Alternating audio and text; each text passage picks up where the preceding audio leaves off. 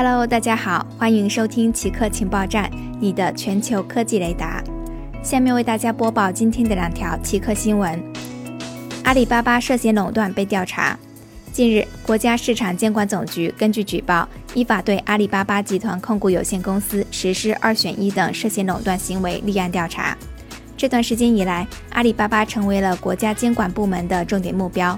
不仅关联公司蚂蚁集团的 IPO 被叫停，其收购银泰商业股权的交易也收到了反垄断罚单。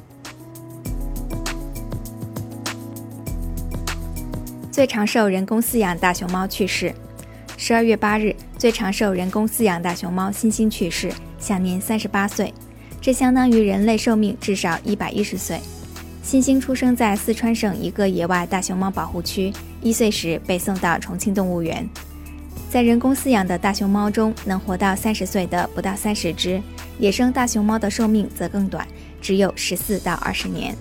但星星打破了这个记录，并因此获得了世界上最长寿的人工饲养大熊猫的殊荣。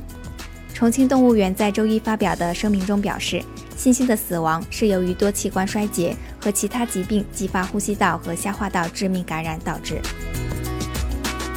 好的，以上就是本期节目的所有内容。固定时间，固定地点，我们下期再见。